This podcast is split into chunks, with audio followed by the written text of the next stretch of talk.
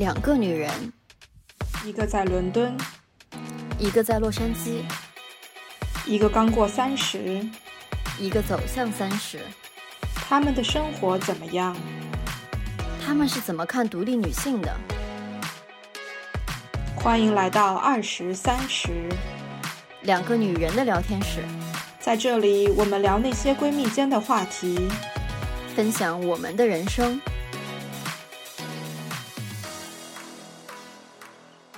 大家好，我是梁爽。大家好，我是晨晨，欢迎收听我们新一期的节目。这期节目讲一个疫情以来，我和晨晨姐都特别怀念的事情。但是迫于疫情的情况，这件事情真的是太久没有做了。哎，等等，我好像也没有。我疫情期间也玩了不少地方。嗯，就是我们来聊旅行。对呀。然后，哎，有节目为证，夏威夷是谁去的？那个，呃呃，先拉回来，不聊这个事情。我们今天。聊点别的，对，我们今天请来了一个呃旅行作家，然后请一个专业人士来跟我们聊一下旅行这件事儿，然后又觉得说因为疫情的原因，我们有太久没有做这个事情了，就唤醒一下我们的记忆，然后如果将来有机会，希望能尽快的出去玩。嗯，那我们的嘉宾叫游敏 Sky，然后嘉宾自己来介绍一下自己吧。Hello，大家好，我是游敏 Sky，一个自由自在的旅行博主。曾经的旅行博主，去了四十八个国家，三百五十多个城市，然后自驾四十个国家。我的旅行的 slogan 是一人一车一行李箱，但是因为疫情，我现在在北京上班，做一个公关狗。怎么办？听到他的那个 slogan，我就觉得好羡慕啊！我也是而且听到他自我介绍，就是一个自由自在的旅行家，就觉得我的天呐，就是人生梦想吧，大概是。我觉得我现在唯一能够梦想的就是。将来跟我老公两个人，然后拖着孩子，就是可能三人或者四人一车。但我们不准备养狗，我们准备养猫。秀恩爱，不是。因为 因为因为短期内没有办法出去旅行，你能你能想象我那种饥渴的感觉吧？而且最近我我在申请新的护照，因为我护照页用完了，你知道吗？然后这是我第三本护照，我在想，其实这些年去过的地方还是不少的，但是最近这两年真的是憋得慌啊！是是，哎，其实很想问，就是尤敏，就是呃，你是从什么时候开始爱上旅行这件事儿的？我的旅行得有十得有十几年了吧，就是我其实是嗯一零年就是被我爸妈送去英国读书，然后我觉得那就是我人生第一场就是海外旅行，就一个人就是背着包，然后拿着行李箱就被扔到了英国，然后就在英国那是因为上学的话，其实假期也挺多的，我也不是一个愿意在宿舍里待着的人，就自己刚开始是跟朋友几一些人去到处玩一玩呀，后来有点经验就开始自己玩。先是在英国玩，后来觉得嗯我可以 hold 住了，然后开始去欧洲玩，之后到了全世界的玩，就这么着，慢慢的越走越远，然后时间越走越长，就十年十年吧，都已经就就玩成了现在这个样子，就收不住了。十年的旅人，对，十年的旅人。那你觉得就是就像你说，一开始跟朋友一起出去，其实是给。彼此一个照应嘛，因为比如说年纪也偏小啊，经验不是很足，可以互相照顾，对吧？到后面就是逐渐累积那个经验，就敢自己一个人出去，因为知道，比如说大部分的时候遇到什么样的情况应该怎么办。但你觉得从根本上来说，一个人的旅行就 refer back 你的这个 slogan，跟和朋友和家人一起的这种旅行有什么样很大的不同吗？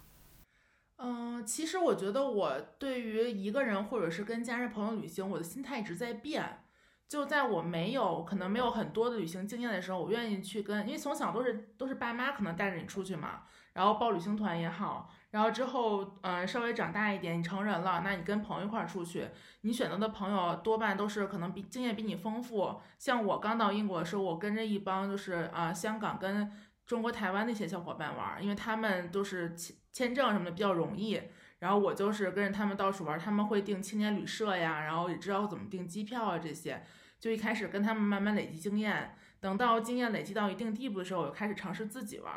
然后等我自己玩到可能是嗯已经很习惯自己那种自由自在的状态的时候，在我回来跟朋友玩或者跟可能没有那么多旅行经验的朋友玩的时候，我有时候会急躁，就是。我在一三一四年那时候，其实玩散了很多的同学，就大家一块儿约好了说我们一块儿去欧洲什么地方，比如说去西班牙玩，然后玩回来之后，这些人我就不再联系了，可能因为他们觉得我太有规划性，或者是说，因为我其实都已经看好攻略了，我想要去哪儿去哪儿去哪儿，但是他们的想法可能就是我只是想要去度假，我没有那么想要那么赶行程，就是大家的。呃，旅行的目的不一样，再加上说方式也不一样，然后也沟通的也不够足，所以导致就是很多的人会很多的误会，因为大家一起你肯定会互相迁就嘛，但这个迁就的过程中就会有很多的矛盾，很多人就觉得我都在外面，我也不可能跟你撕破脸，然后就在回来之后就开始不联系，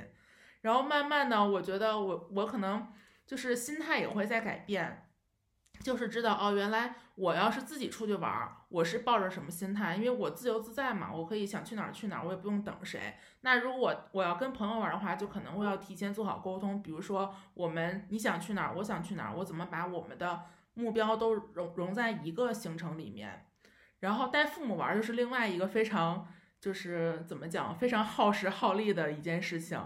我是每年都会带我爸妈出去玩，至少一到两次。就是如果当时没有以前没有疫情的时候，每年都会带他们出去出国玩一次，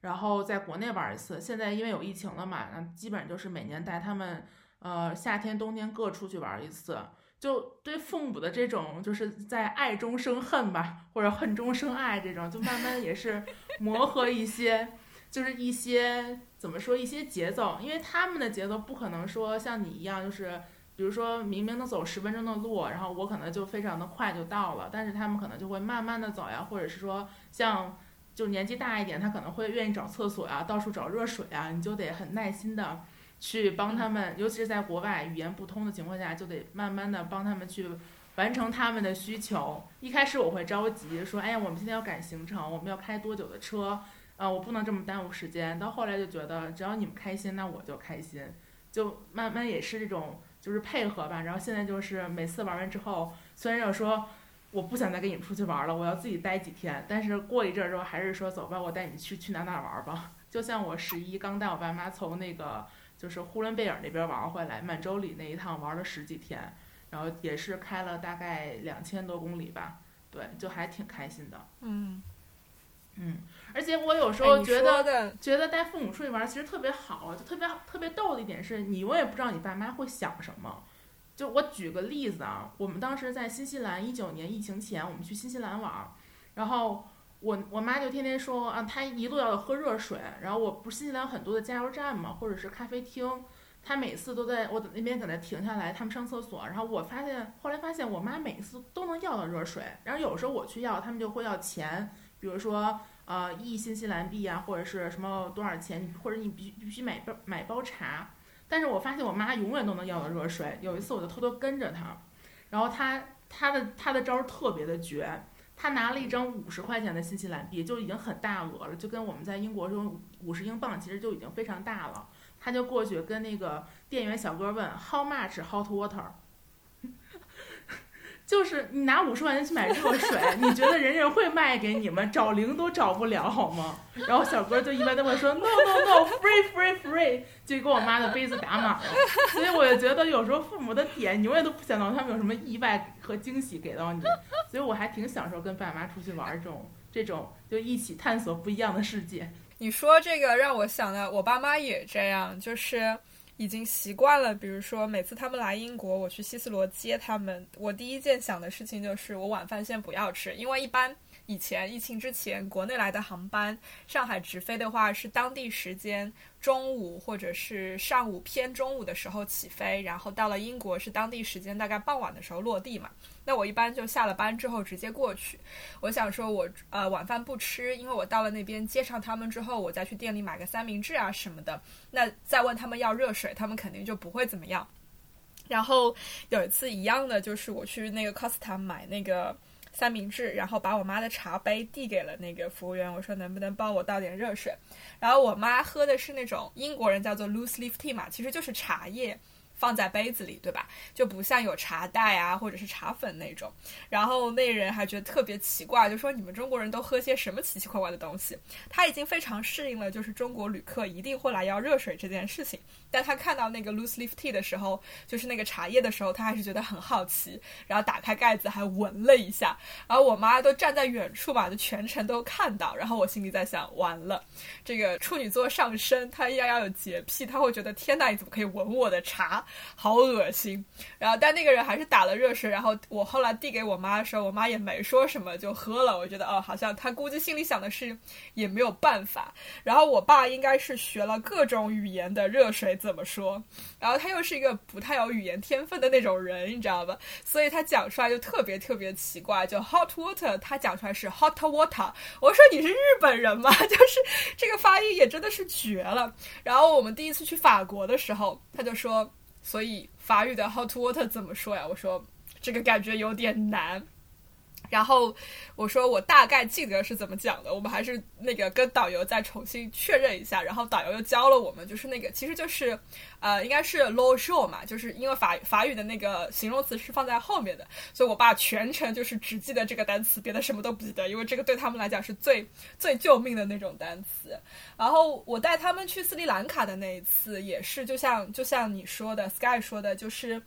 呃，不能赶行程，完全不能赶行程，而且玩法就跟我们一群年轻人出去玩法是不一样的。我最后做的决定是我们等于包了一辆车，司导是同一个人，然后我们制定了一个路线，我跟他谈好价钱，就说你带我们玩这些天，把这些地方全部走完，然后每一天晚上的住宿我都是定好了的。那么你只要在天黑之前保证我们到那个住的地方就可以了。然后我去到那边之后，我才发现其实这种方式在斯里兰卡是非常非常普遍的，而且所有的酒店都有专门供私导睡觉的地方。就你都不需要提前跟酒店打招呼的，当你出现的时候，他们就已经知道了，要再给我们的私导有一个有一个那个可以休息的地方，也不会来问我收钱或者怎么样的，我觉得还挺奇妙的。然后那个私导其实是很专业，他想的很好啊，早饭在酒店吃，中饭在哪里吃，晚饭在哪里吃。结果他后来发现我爸妈根本就不吃中饭，就。他们在旅游的时候有一个习惯，是早饭会吃得很饱，然后白天一整天基本上可能路边吃点零食，看看这个看看那个。而且本身年纪大的人新陈代谢更慢嘛，他们其实不需要吃那么多。所以我爸妈是不吃中饭的，然后思导自己受不了了，就是就只能。一开始的几天就忍，后来他发现他忍不了，他必须得吃中饭，然后就来开始很不好意思的来跟我商量说，呃，能不能这里停下，我去吃个午饭？我说其实都可以，你不用太介意或者怎么样，就是你该吃饭的时候吃饭，我们无所谓的，你只要把我们放在一个地方，我们可以到处去走一走，看一看，晃个半个小时，然后你吃好饭再来找我们就行。所以就完全是一种。对他来讲是不一样的那种 pattern，然后我也是在那时候突然意识到，哦，其实我已经很久没有跟我爸妈旅行，然后我忘记了他们有这个习惯，所以就很多这种节奏的东西，确实得要怎么讲，你得去频繁的跟他们一起旅行，你会记住那个那个 pattern，然后你会记得说，哦，跟爸妈是一种玩法，然后自己去玩又是另外一种玩法。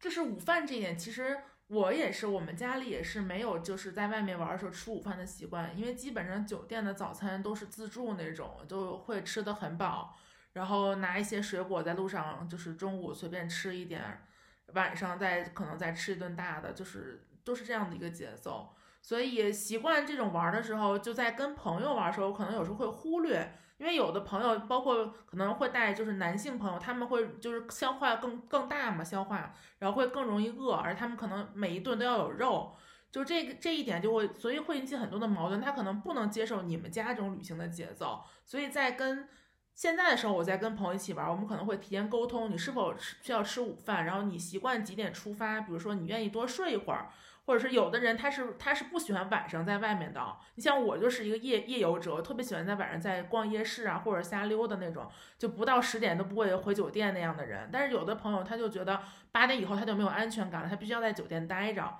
就提一定要提前沟通好。如果你发现可能他的节奏跟你完全的就基本是相悖的，你就也要避免去跟他去碰这个行程，因为肯定会有很多的矛盾。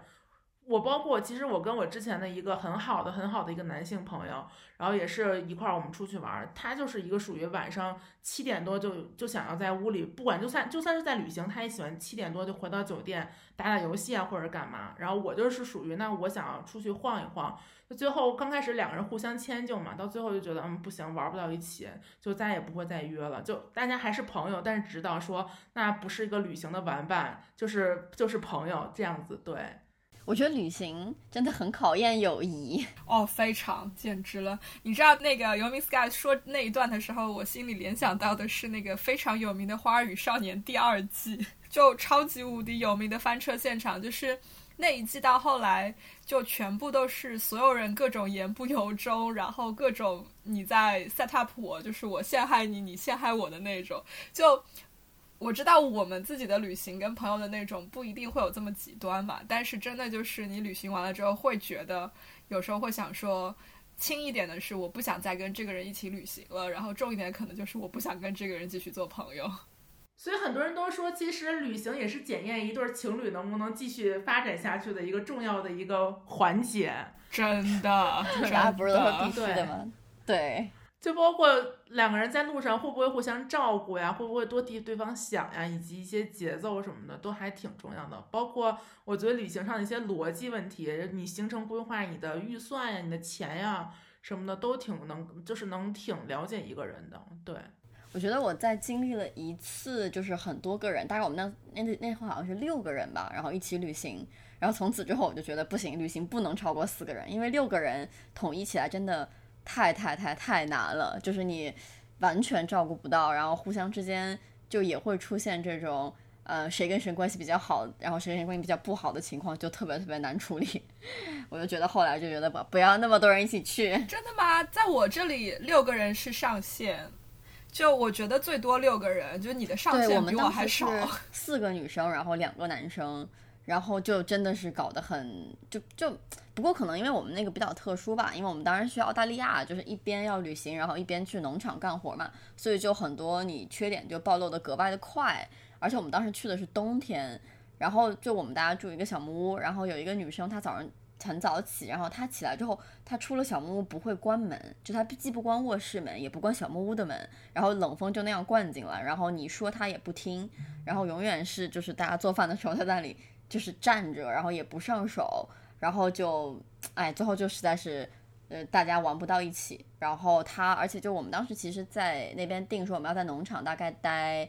我忘了是三周还是四周。然后他当时非要提前一周走，然后就闹得不行，然后他就要提前走，然后他要提前走就不说了，他还要拉另外一个女生跟他一起提前走，然后就就搞得很很复杂。然后后来大家也。就算是说分开完了吧，这样子，然后，然后再回来之后也没有特别多的再去联系过，就觉得确实很多生活习惯上呀，会不会照顾人上面呀，差别比较大。然后我后来就觉得说，六个人人可能有点太多了，我觉得四个人还蛮好的。我我倒是觉得，其实我我挺怕的是那种在旅行的时候你会有。就不管多少个人啊，就是遇到那种非常自私，就是极其以自我为中心，不会去考虑别人感受的。其实这个就跟人数没有关系。然后，如果比如说他跟他跟他的另一半，就可能是男朋友或者女朋友一起在那个那个小那个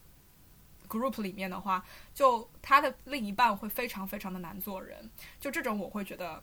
很吓人。然后人少的话，就是。暴露的更快，人多的话，就你还可以分成小组，就是你不理这个人，然后不跟他一起玩就可以了。就真的看，我觉得这种比较以自我为中心的人是最最最吓人的。然后就变成，比如说会体现在这种你讲的没有集体观念啊，然后不会去考虑别人的这种。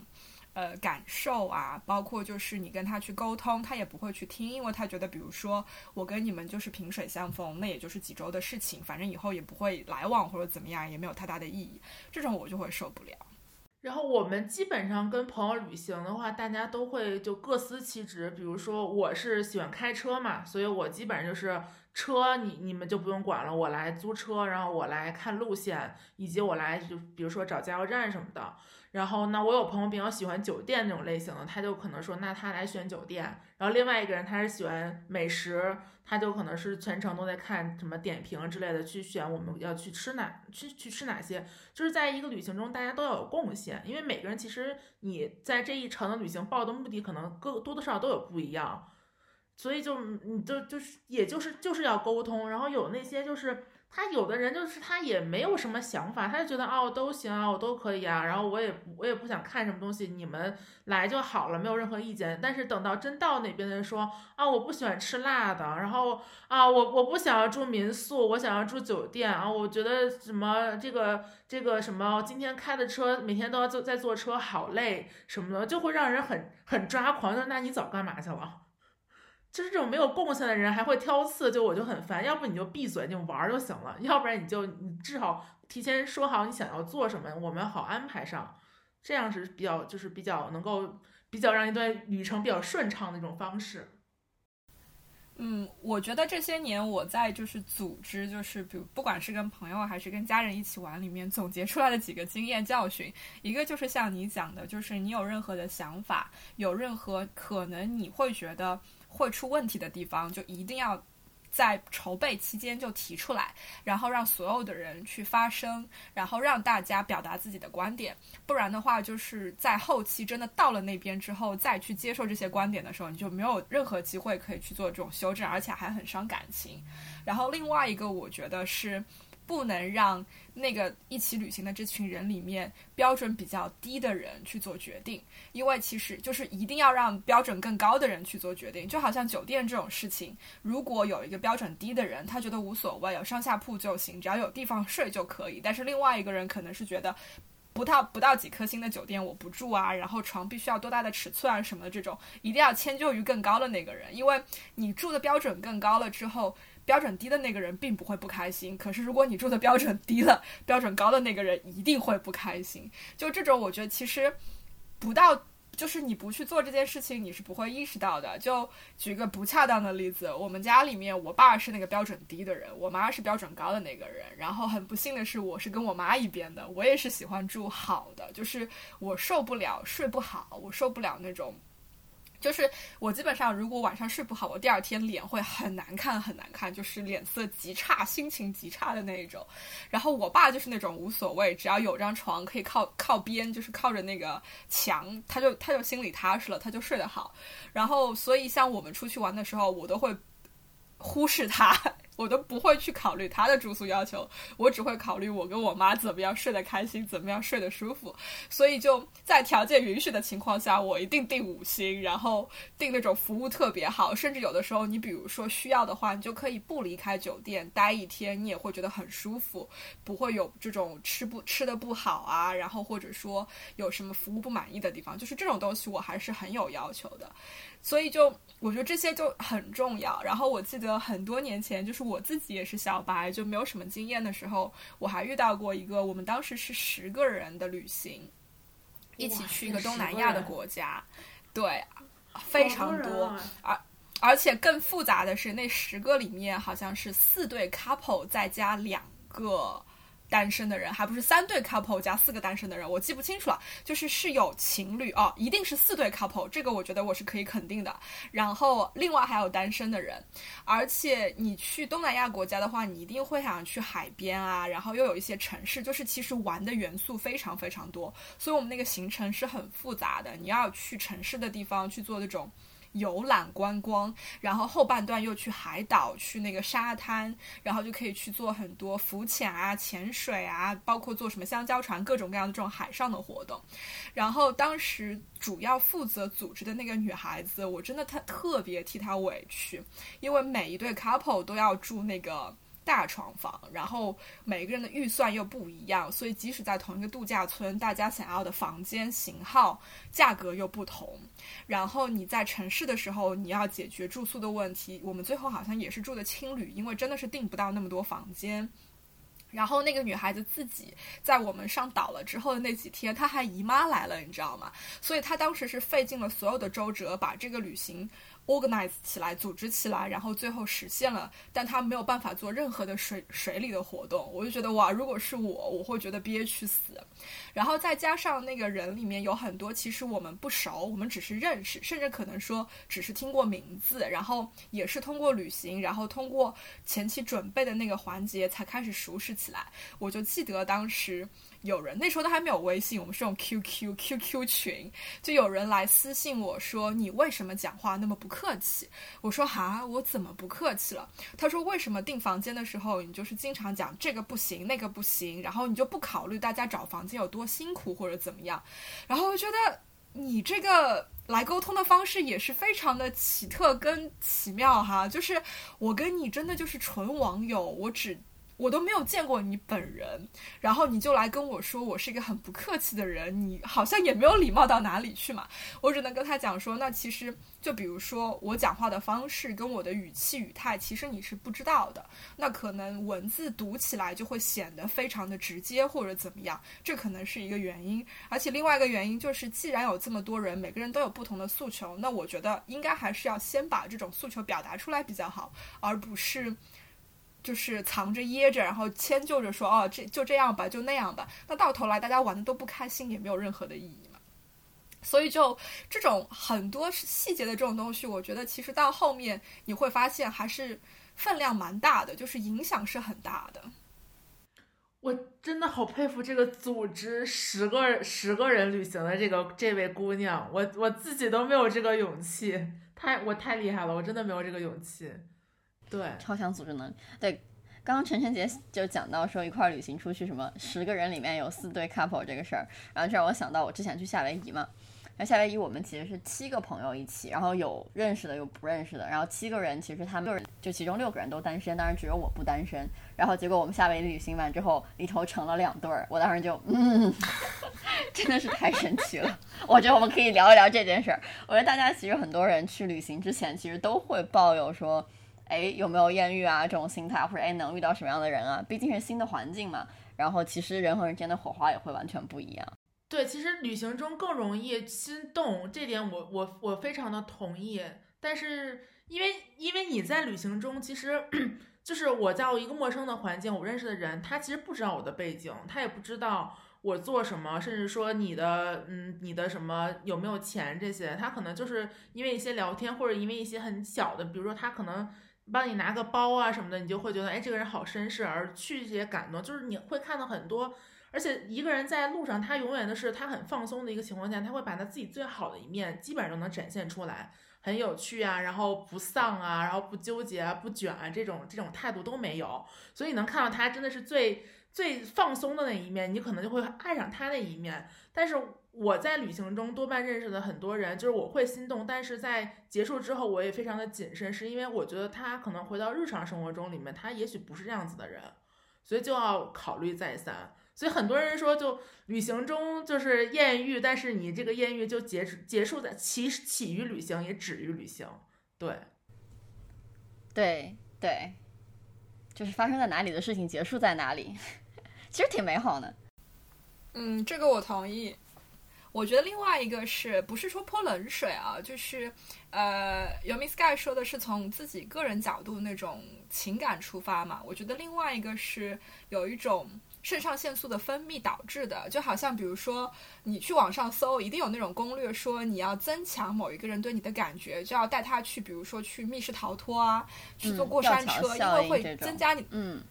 对，有吊桥效应。然后我觉得旅行里面的艳遇其实也是有的，尤其是。当你比如说两个人在一个陌生的环境里面遇到一些事情，你得去解决，或者说你得帮旁边这个人去解决的时候，对方感受到的那种被照顾的感觉，比在日常的情况下是要增强的。我就记得，比如说很奇妙，我去秘鲁的那一次，呃，是因为有跟学生一起去，所以其实就是有一种带着小朋友去的那那种感觉。然后那些小朋友里面就成了一对，然后那一对还特别神奇，他们两个人就是。在晚上天黑了以后，两个人悄悄地溜出酒店，自己去约会。结果呢，在那个时候遇到了小混混，然后被小混混把手机给撬走了。然后，然后两个人就，我就在想，那个男生如果当下就是 man 起来，就是男子气概那个发展那个表现一下，对吧？去去跟小混混打个架或者怎么样，女孩子心里面肯定觉得，哦，你好 man 呐，怎么这么有性格？就是那种那种吸引，我觉得其实是很强的。可是当你脱离就是旅行的这个环境，回到彼此熟悉的那种环境以后，就会像尤米 sky 说的这种。回到了日常，你没有了那种肾上腺素的分泌，没有了那种未知性带来的这种激情、这种 excitement，对方可能就会变成一个比你想象中更无聊、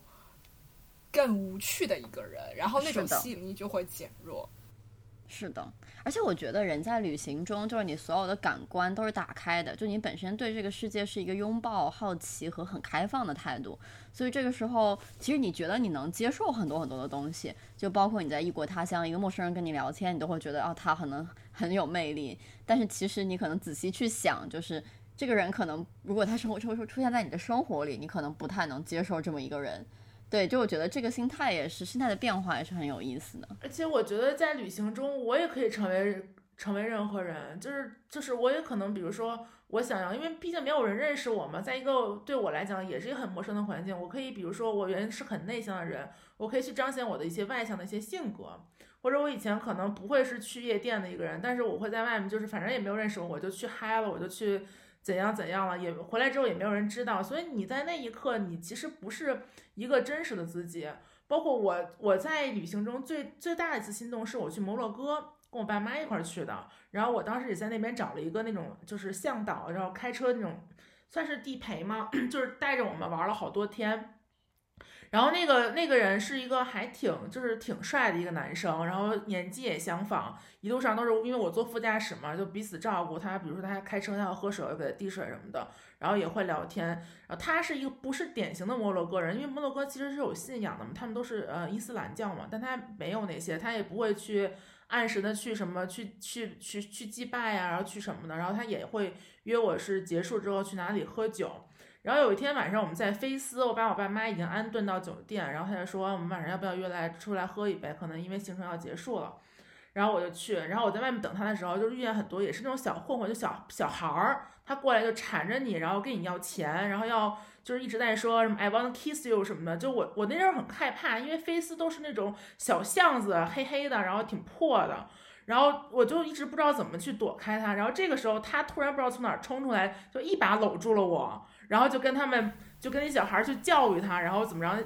然后大概过了一分钟之后，小朋友就那些人就在我面前跟我道歉什么的，然后他就就他就牵着我，他就走了。然后那一刻我特别的心动，因为我觉得是可能是在我最没有安全感的时候，这一个人出来保护了我。然后我也有想过说啊，有没有可能以后我们也我也教他用用会了微信。然后也教他用了微博什么的，然后后面也来一直都有回来，大概有半年都保持着视频的一个状态。他也明确表示说他很喜欢我什么的。但是当我回到北京之后，我可能会想到，就也许我自己想太多，我觉得我的状态以及我不可能去摩洛哥发展，以及他也不可能说来，因为我说我说那你你在那边有自己的旅行社，你有那什么地接，那我过去我帮你做这些，我感觉我也被限制，因为我可能也不是说。我的意向就是去做一个，就是当地这种团的这种这种向导。那你来北京，你也不知道你也可以干什么，就觉得很多现实，在你跳脱了旅游那个环境之后，就会想很多，然后就慢慢的觉得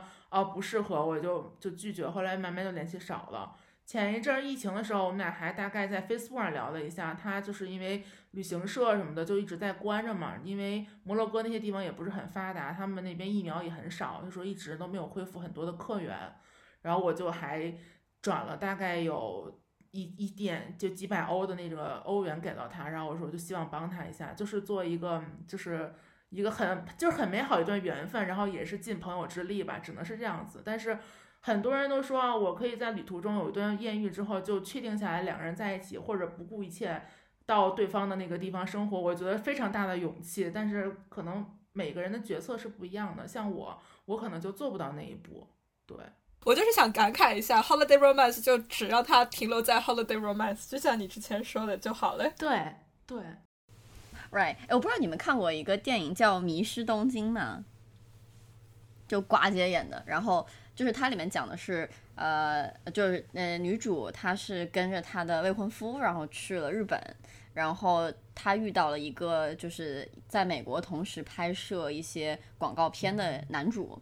然后他们两个作为一个就是完全不懂日本文化的美国人，然后他们在日本相遇了，然后就你能感觉到他们之间就是有互相之间的情感和暧昧在，当然最后什么都没有做，然后他们两个最后等于就是很简单的，就是因为女主要回美国了嘛，所以就就等于说大家就 say goodbye 这样，但是你能看到两个就两个人在陌生的那个环境下，然后他互相之间的呃，因为对陌生环境的这种。不确定性的害怕，所以让两个人的两个人的心靠得特别近。我觉得这可能是一种 maybe 有可能有发展的艳遇，就是你和你到了一个新的地方，然后你和一个和你有同样文化背景的人相遇了，然后你们同时一起走过了一段旅程，然后发现如果你们将来能回到同一个国家，可能性会比说你在呃旅行的当地遇到了一个当地人的可能性可能会大。当然，我觉得我还是同意情人节那句话，就是 holiday romance 还是让它停留在那段时间吧。对，我觉得就像。尤米 sky 提到，就是你回到北京之后，然后去想说我未来要怎么发展，然后对方要怎么发展的时候，这些所有的现实的问题就会砰的撞到你的脑子上，让你意识到说有太多太多的不可能了。然后那种没错，如果是在异国他乡遇到一个跟自己文化背景类似的人，这种感觉可能确实更可能性更大一点。我也。在秘鲁的时候，比如说我，我那时候是对攀岩特别特别的狂热，我还背着我的攀岩鞋去的。所以我在利马的时候，我还找了一家攀岩馆去攀岩。然后在那里的时候，恰巧还遇到了一个爱尔兰人。然后这哥们儿是在秘鲁旅行的时候把护照给弄丢了，所以他就在等他新护照下来嘛。然后我们就聊了几句，他整个人就非常的 shock，他没有想到说会在利马遇到一个住在英国的中国人，而且这中国人还对爱尔兰这么了解。我甚至通过他的描述讲出了他家乡的名字，他都震惊了，你知道吗？但我能够理解，就是那种文化上，因为你遇到一个熟悉自己来自哪里的那个那个人，带来那种亲切感还是很大的。我也遇到过，比如说在国内的时候见。英国的朋友，然后他在中国生活了很长时间，但是他对于我这个人的所有的这个 setting，就是那个设置都是跟英国有关，以至于当我跟他在上海见面的时候，不知道为什么他的大脑里面就出现了一个转换，他觉得车就应该在左边开，而不是而不是在马路的右边，所以我们去打的的时候，那个。的士明明停在那个地方，然后就司机坐在里面。他跟我说：“这辆出租车有人啊，我们不能上啊。”我说：“没有人啊，这辆出租车只有司机一个人。”他说：“不是啊，那个人坐在副驾驶啊。”我说：“不是啊，那个人就坐在司机位子上。”他说：“哦，对对对，对不起，我我不知道为什么，我就觉得那个。”司机坐的那个位置就是副驾驶的位置。我说，其实就是你把我这个人跟英国文化全部都连到了一起，所以当我出现的时候，你就觉得我们其实是在英国，而不是在中国。就这种绑定其实还蛮奇妙的。不过你会提，就是不过那个游民 sky 提到这个摩洛哥，我觉得其实还蛮值得聊一下，就是。我去摩洛哥之前是做了很多很多的心理准备，因为我知道他们文化的原因，包括很多其他复杂的背景因素，他们对于女性总体来说就不是那么的尊重。然后你去网上看攻略或者怎么样，其实基本上都会说到不适合女性单独去旅行。所以我最后是跟一个男性朋友一起去的。嗯，但是我很吃惊的是，在我们去的那个旅行过程当中，我遇到了从中国来的单独旅行的女孩子。她是一个人从国内先到西班牙、到葡萄牙玩了一圈，然后再往南飞到摩洛哥一个人走。我们当时遇到她的时候，是在一个很有名的集市旁边的那个天台上，就等于那个景点，你是适合在旁边的天台上去俯视这个集市，然后去拍照啊什么的。我当时还还 shock 了一下，我觉得哇，你胆子好大，因为。我自己一个人跟这个男性去旅行的这个过程当中，我都受到了很多让我觉得很不舒服的那种对女性很不尊重的这种行为，就我都没有办法想象她一个女孩子自己去摩洛哥会有什么样的经历。然后尤米 sky，你又是一人一车，对吧？呃，你有过类似的这种感觉吗？或者说你一个人女孩子去哪一些地方的时候，你会去做一些额外的准备？我其实自己去了很多的那些就很小众的地方，包括巴尔干巴尔干半岛，像阿尔巴尼亚呀，然后科索沃啊这些，然后呃马其顿这种地方。就去之前，所有人跟我说，哦，这边好危险啊，这边什么什么什么的。然后我一直都说，我是我，其实我一个人去，而且我一个人开车，我会就是对这种就是我可能好奇但是又不确定的地方，我可能会多做一些攻略，就是我可能会看那大概几点我可能就不能出门了，就是我不会说，就是我我首先是一个一直在强调不能穷游的一个人，就是你有多少钱你就去怎么玩，你千万不要说我要去搭车，我要去。路上什么要相信大家这些人，因为这个概率就是只有一跟一百的，就是零跟一百的可能，就是你千万不要多就冒这种风险。然后我也是可能会看很多的，就是大家就是因为像我去的很多地方都没有什么中文的攻略嘛，我就看很多那些呃国外的博主的分享呀，然后包括他们会 mark 到一些地方，就是哪些地方很乱，就我明知道很乱很危险的地方，我是绝对不会去的。打个比方，我当时在北马其顿的时候，我去到一个山上，就是那个山特别的美，就是我觉得我到那边我就想说，哦，我要在那边办婚礼。它那个地方是叫马夫罗沃，它是一个湖，然后就峡谷里面有一个湖，湖里面有一个教堂，那个教堂只有在每年夏天大概两个月的时间才会那个从水里面浮现，其他时间都是在湖里淹着的。然后当地人觉得这个是很神圣的一一段时间，所以会在那个时候集中的去办婚礼。然后那个那天我到那边之后，我觉得真的超美，就是我我站在那儿，我想说，我以后一定要来这边办婚礼。然后他当地人跟我说，你再往上开有一个山，山上就更能俯瞰整个湖的这个景色，特别的美。然后也给我看了照片，我就说去看去开。然后我当时去的时候是四月份，就那那边还是挺冷的，有点积雪。越往山上开，就那个就是你就看到那个石头是那种就路是碎石。然后我就越发怵，后来我就说我不行了，我我不能再走了，因为我觉得前方我 hold 不住这个路况，我哪怕知道它很美，我就当时一个遗憾，我就往回走了，我就没有再去。所以在一个人旅行路上，就是我知道那这个地方可能有一些风险，我就不去触碰这个风险，就一定你要有自己一个底线，不要去挑战你自己那个好奇心，就永远都是安全第一。然后包括跟人交往的时候，因为你像我在外面，因为我很习惯住青年旅社嘛，就觉得，呃，我是一个。就是我不想要一个，就是每天在酒店里躺着。我觉得我可能就是一个床就够了，只要是个安全的环境就行。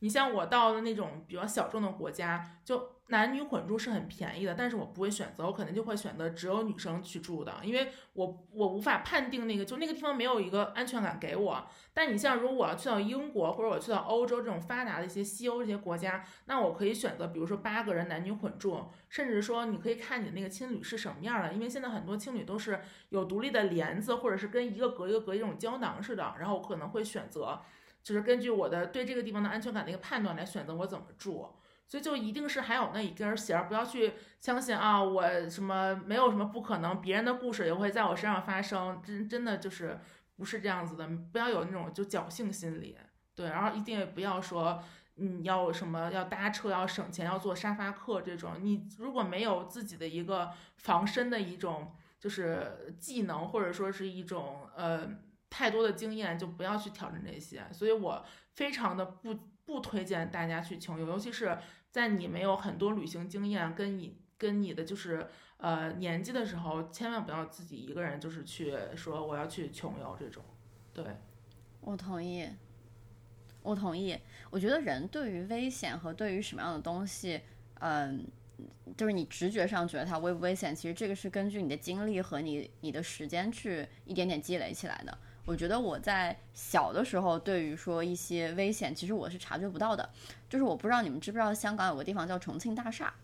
然后呃，其实是非常非常危险的一栋大楼，就它里面鱼龙混杂，什么人住的人都有。然后我当时去香港的时候，然后有一天就订房间订在了那个里面，因为我都是就是很临时的订嘛，当时就周围想找个地方落脚，然后订到那个里面。但是一进到那个楼里面，你就觉得非常的可怖，就是它那个电梯非常的小。然后你进去之后，那个旅社就是在那种大楼里面的那种旅社，然后它是一它的那个就是防盗门啊，那个感觉让你觉得非常的可怕。然后我觉得我很惊讶，就是我居然还在那里面住了一天，然后第二天我才走。我觉得如果是我现在的我的话，我可能。踏踏进大厦的一步，我就不会再往进走了。然后，因为我之后也看到过一些关于那个重庆大厦里面的一些报道，那个确实是一个非常危险、非常鱼龙混杂的一个地方。我觉得这个东西是需要你的经验积累的，然后是需要你见过很多呃地方以及见过很多人，你才能够判断的。然后我我也是我的建议也是一样的，就如果大家没有这个判断能力，尽量不要去选择这种呃相对 就是相对自己不能够确定它安全的一种旅行方式。然后我觉得很多时候，如果你有当地的朋友，其实是最好最好的。因为我记得我当时去巴黎的时候，然后我一个人去嘛。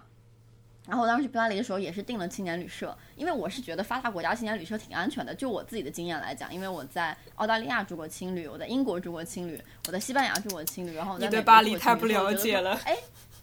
对，然后你知道吗？我就觉得说，哎，我去巴黎可以住青旅，你知道吗？然后我就订了一个青旅，而且那个青旅评分还很高，然后在一个非常繁繁华的区区域。然后当时就我在呃巴黎有个学长，然后就说晚上一起吃饭嘛，他就问我说，哎，你酒店订在哪？我说订在哪儿哪哪。他说。我非常强烈的建议你现在就换一个地方住。他说那个地方非常非常非常不安全。他说我觉得你坐地铁去那儿的半中间，我就担心你会被人抢。然后我听完之后觉得哇塞好吓人，然后我就立马那个退掉，然后去订了他推荐的地方。所以我觉得就如果大家有当地的朋友的话，一定要去多咨询当地的朋友哪些地方可以住，哪些地方不可以住，这个还是还是挺重要的。你说这个让我想到有一个。我我会忍不住想要来分享，但是我不知道，我不知道大家听了之后会是怎么感想的一个故事。就，嗯，我三十周岁生日的那一年，就在樱花季给自己定了去日本旅行嘛，然后当时是跟前男友一起去。嗯，他是那种德国人强迫症，所以就是非常 spot on，必须几点几分要怎么样的那种人。所以呢，我知道他这种性格，所以是让他定了所有的行程、所有的酒店，因为他比我更龟毛嘛。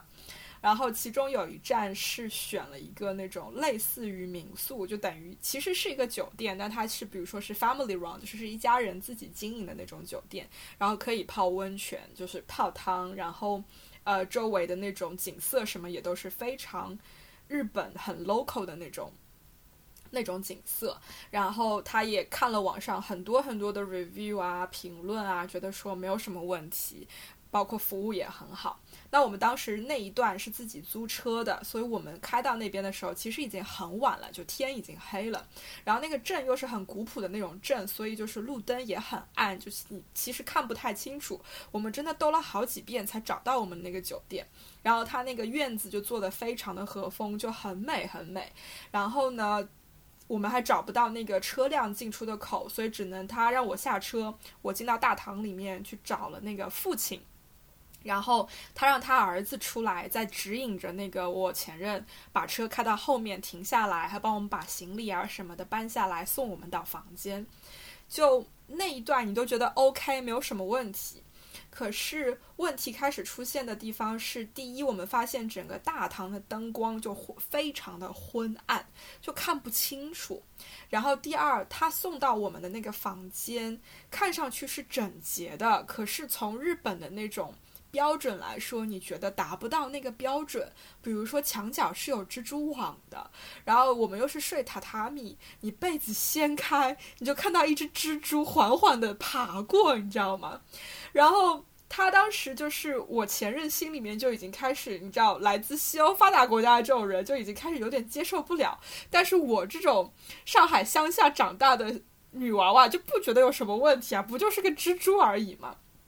然后他真正崩溃的那一刻，是我们去看哪里泡温泉，就是泡汤，然后是男男浴跟女浴是分开的嘛，然后你就打开那个门。走进去，你就发现发现，比如说池子旁边有青苔，然后那个温泉的那个水是从一根很廉价的那种塑料管里面一滴一滴这么滴出来，然后包括那个厕所是公共厕所，就不是在房间里面的，然后也都是有虫子在爬来爬去，你就感觉整体就不是很干净。然后我前任当时心里真的是纠结了很长很长的时间，他一方面心疼那个钱，另外一方面也在怀疑，就是产生强烈的自我怀疑，说为什么跟我在网上看到的所有的这些评论都不符合？我们到底是在什么地方？然后终于他内心这种自我斗争做了很长很长一段时间之后，说不行，我们走吧，我没有办法接受。然后我说这个这个你要怎么跟人家讲啊？就是你是不能接受这里的卫生环境，所以你要走还是怎么怎么样？他说我们什么什么都不说，我们就提着行李，然后跟他们说一句斯密马塞，然后我们就冲出去。我说好吧，如果你坚持要做这件事情，那我也没有办法，对吧？因为很显然他是不可能在那边睡得着的，他肯定睡不下去。所以我们真的就是大包小包两个人把所有的行李扛在身上，然后冲到大厅换上换上了鞋子，然后以光速的速度说了一句“斯密马塞”，然后我们就跑了，然后就装车，然后就走。然后我说那怎么办？我们今天晚上睡哪里？他说我们去把镇上所有的大酒店去试一遍，但那个点实在是很晚了，所以所有的大酒店已经没有前台了。它是一个很小的镇，就只剩那个。保安在那个地方，然后这些都不，这些人都不讲英语。我们试了所有的酒店，都是我进去，他在车上等我，然后我拿着手机打开 Google 翻译，然后我讲一句英文，然后给他看屏幕，他在冲着手机讲一句日语，再给我看屏幕的那种，就没有一个地方能够给我们那个房间。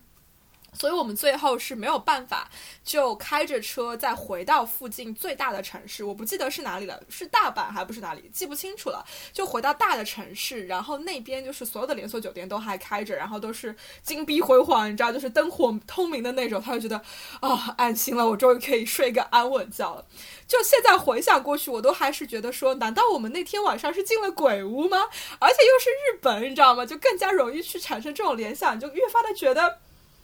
到底天黑了之后，那个地方发生了什么？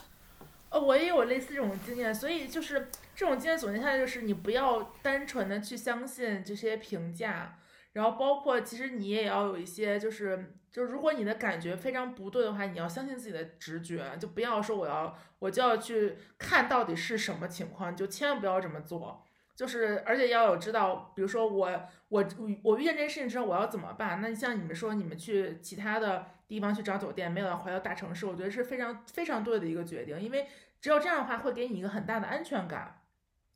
呃，我也有过类似的经验。对我当时在马耳他自己，我自己一个人在马耳他旅游，然后我最后一晚其实想要找一个离机场近一点的一个地方，然后我就在 Booking 上面订订了一个，它叫什么那种，就是类似于 Airbnb 吧那种一个地方，然后也是订了一个床位。图片什么都挺好的，但是我走进去的时候，它就是类似于那种大仓库一样，一个一个非常的就是直通通的一个大房间里面，两边摆着几呃各摆着一排双双人床，就是那个上下上下铺，然后有一个帘子，帘子里面是洗澡的地方，帘子外面就是床，然后厕所是在外面，是一个小的一个就是。感觉是一个额外搭出来的一个地方，然后房东是睡在一进门的一个床，那个那个那个床上，然后他也不让开空调。我当时就觉得天啊，就是我以为是我自己要跟着房东睡住这么睡这么大一个地方，然后下午的时候来了另外两个男生，然后也是在入住这个地方，我觉得他们可能有点惊呆，因为大家我都不知道怎么洗澡，因为你那个帘子其实一拉开你就能看见里面有人在洗澡，然后我就特别没有安全感。但是离我的飞机起飞大概还有十几个小时，我就毅然决然的决定说，那我就去机场睡，我就拎着箱子我就走了，就我也我也不跟他我也不跟他什么争执什么的，我就说我我就说我行程我变了，我就在机场就待了大概一晚上。就是我觉得那一刻，我觉得那在那个地方睡两个几个男生，没有一个女生，然后洗澡那个帘子，我不拉别人，别人拉我怎么办呀？对吧？或者他自己拉开之后吓我怎么办呀？这我我没有办法，就觉得这个地方没有任何一个封闭的空间可以给我安全感，我就赶紧走，就不要在乎你花已经那个钱已经花了，你去怎么样？那一刻安全是最重要的，所以在路上不管怎么样，安全是最最重要的一个因素。这也就引出来，我觉得。就是我们其实要想讨论一个到底有没有说走就走的旅行嘛，这一点其实我也有很多的想法。就是我其实不建议说是所谓的说走就走，因为，嗯，你很你在你不不了解一个目的地前，其实你要去看很多的资料，去看很多的当地的一些，就以及是可能实时的一些政策啊、新闻啊，就是那个那个地方会不会突然发生过前一阵发生过什么治安的问题。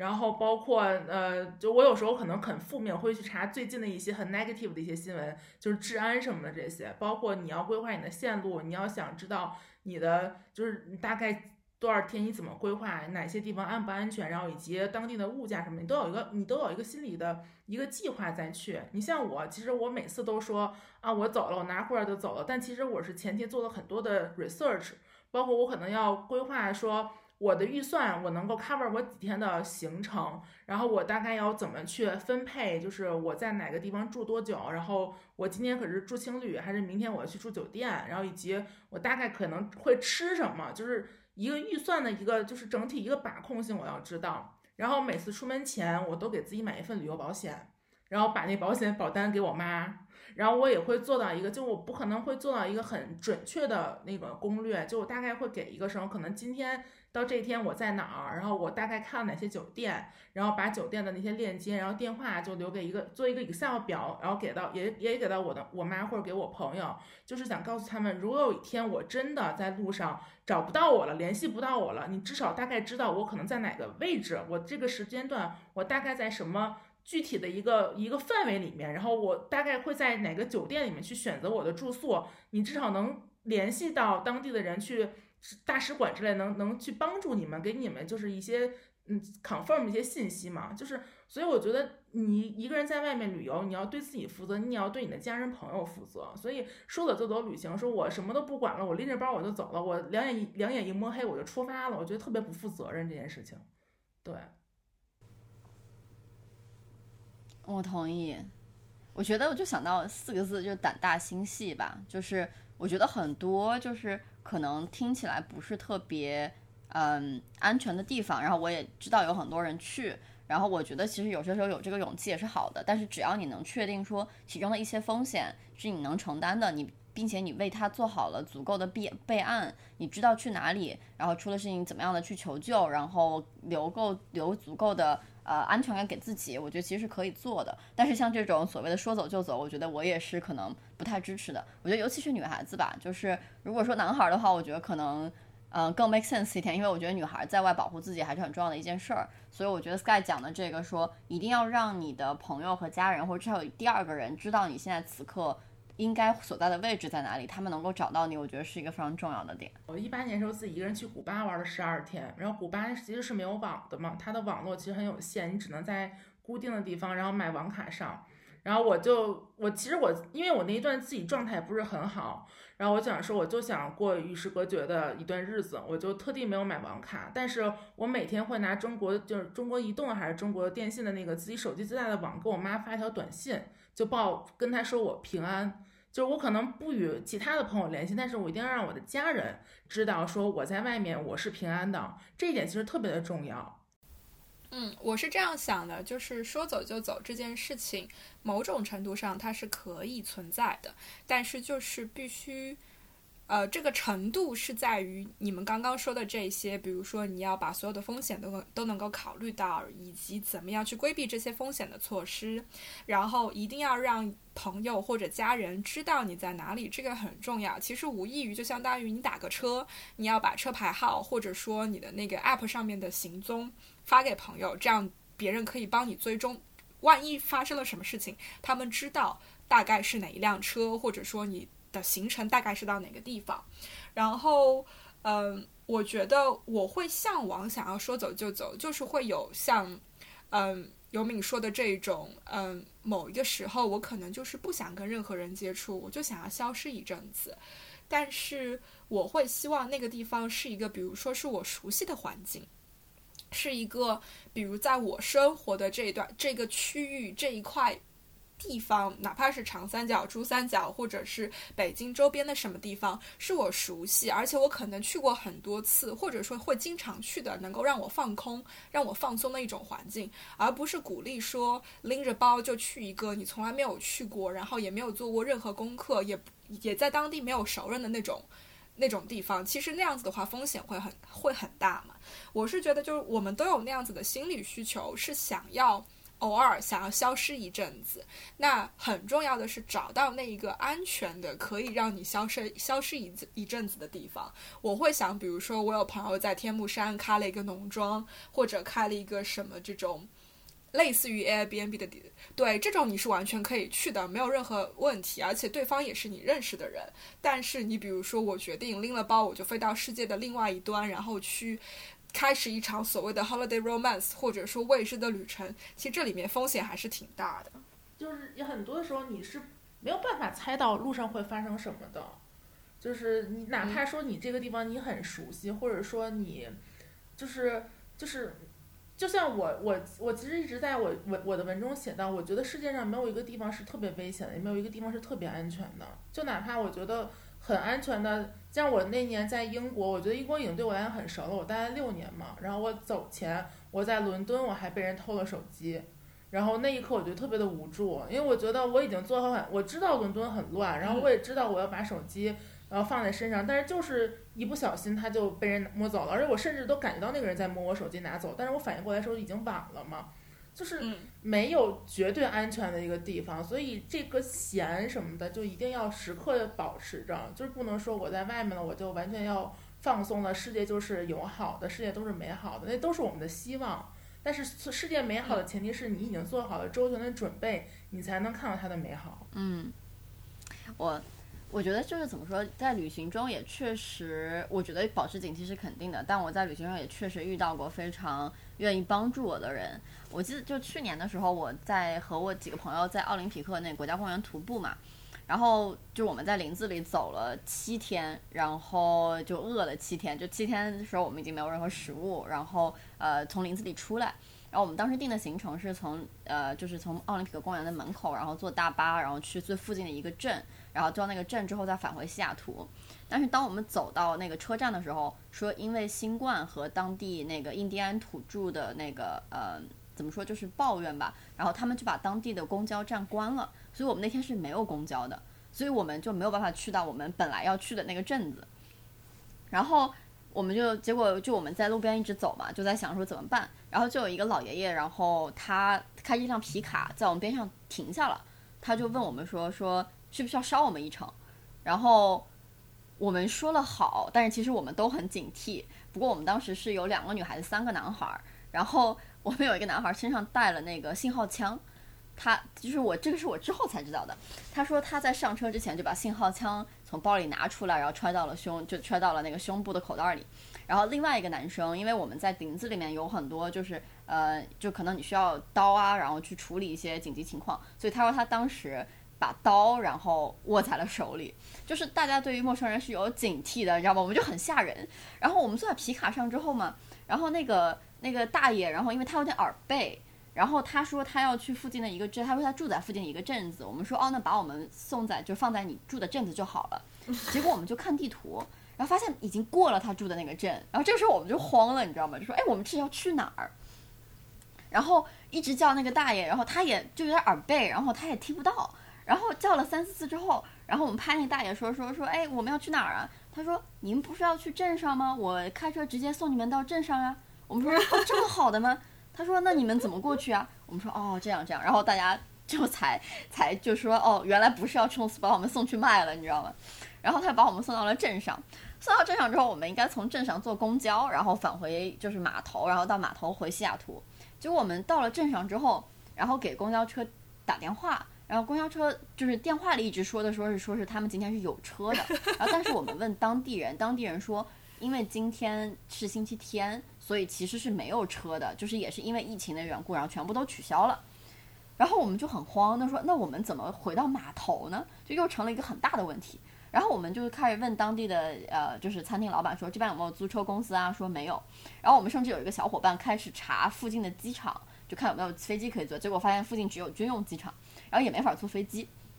然后我都已经开始联系我西雅图的朋友，让他们从西雅图开两个半小时过来接我们，然后再返回西雅图，都已经在想这条路了。然后这个时候，然后我们进了一个教堂，然后在跟教堂的牧师然后聊天，说我们被困在这里了，我们要去哪哪哪哪哪儿，然后坐坐坐车回坐就从码头坐车返回西雅图，然后有没有办法？然后牧师就很想帮我们。他说：“嗯，你等我问一下，然后看有没有有没有人有车可以送你们。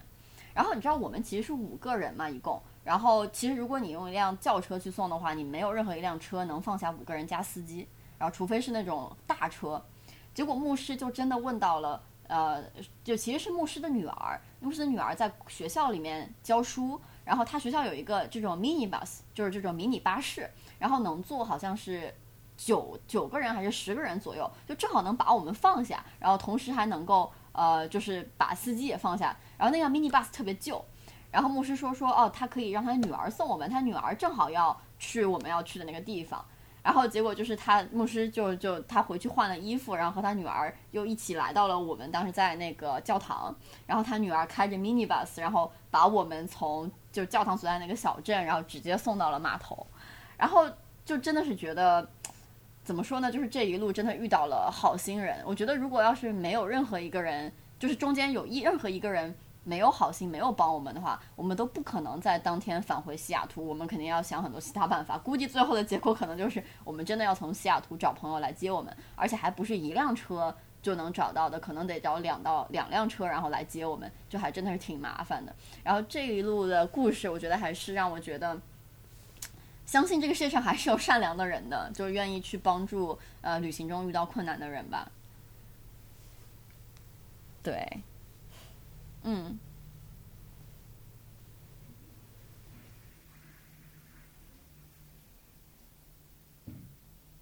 其实啊，我一直觉得，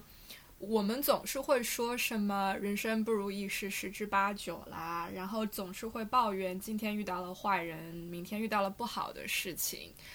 但。Fundamentally，我一直都相信，就根本上来说，这个世界还是好人多、坏人少的。只是由于意识形态的问题、媒体传播的问题，坏事总是走得更远嘛。然后我们也说，一颗老鼠屎毁了一锅汤嘛。但是。我总是觉得，就是我们不能因为一两件不好的事情而去完全销毁一个地方、一个城市、一个国家那些美好的形象、那些美好的事情。那你要这么说，我周末的时候在哈罗德逛街，那你想，哈罗德已经算伦敦最高档的百货商店之一了，对吧？对我还遇到了一件很奇怪、很奇怪的事情，然后我会忍不住的去想，如果当时怎么怎么样了，会怎么怎么样？这件事情很小。我跟我闺蜜两个人站在那个手扶电梯上，在往上上楼，然后我们后面跟上来了两个中东的那种模样的男子，他们手里也握着哈罗德的那个袋子啊什么的，就是他们在那边买了东西。然后我因为站在我闺蜜的左边，所以我的头是往右边转，看着他在跟他说话。然后我就发现后面其中一个男的在手里拿着一个什么东西，然后不停地向我伸他的手。然后伸了很多次，而且他一直盯着我看，我就扫了他一眼，然后我感觉他手里是拿着一个纸袋，然后纸袋里面好像是有糖，还不是有巧克力什么的，但他就是不说话，一直不停的把那个纸袋向我递，就意思是要让我拿一颗来吃，然后我本能的就说了一句 no thanks，不用谢谢，我就转过头就没有再去理他，然后我闺蜜都完全没有意识到这个事情，因为她根本没有看到，后来事后我再去想的时候，我在想。万一那个纸袋里面的东西是加了什么药，或者是放了什么其他的添加物，然后万一我的这种提防心、警惕心比较低，我拿了，因为我觉得在哈罗德里面我是放心的，这里的人都很友好或者怎么样的话，后果会不堪设想。但是我不会因为这件事情就说哦我不去了，我再也不去逛那个店，再也不去那里了。其实也不会。是，我其实遇到过类似的事情，就是我在。其实那会儿蛮小的，我可能那会儿可能才初中吧，对，可能初中，然后或者是反正不是初中，就是刚上高中的那会儿时候。然后我从太原坐卧铺，然后来北京，然后就是前一天晚上八点多可能上车，然后第二天早上六点多到这种。然后我爸妈就一再的叮嘱我说，你不能吃陌生人给你的东西，然后不能吃陌生人给你的东西。但是就因为嗯，就你知道，你知道坐卧铺的时候大家会聊天嘛，然后呃，我记得当时应该是有一个大姐。对，然后他在第二天早上到站的时候，就给了我一个什么水果，忘了是李子还是什么样的东西。然后一就就就可能觉得，哎，小姑娘一个人来北京什么这样子了。然后我就记得我当时拿着那李子，我就很犹豫。就一方面我觉得就是跟他聊了很多东西，觉得大妈是个好人，你知道吗？但一方面又觉得我爸妈说了不能吃陌生人给的东西。然后。就是我下车之后，然后还是把那个吃的默默扔掉了。对我不记得非常清楚，所以就是真的我遇到过同样的事情。嗯，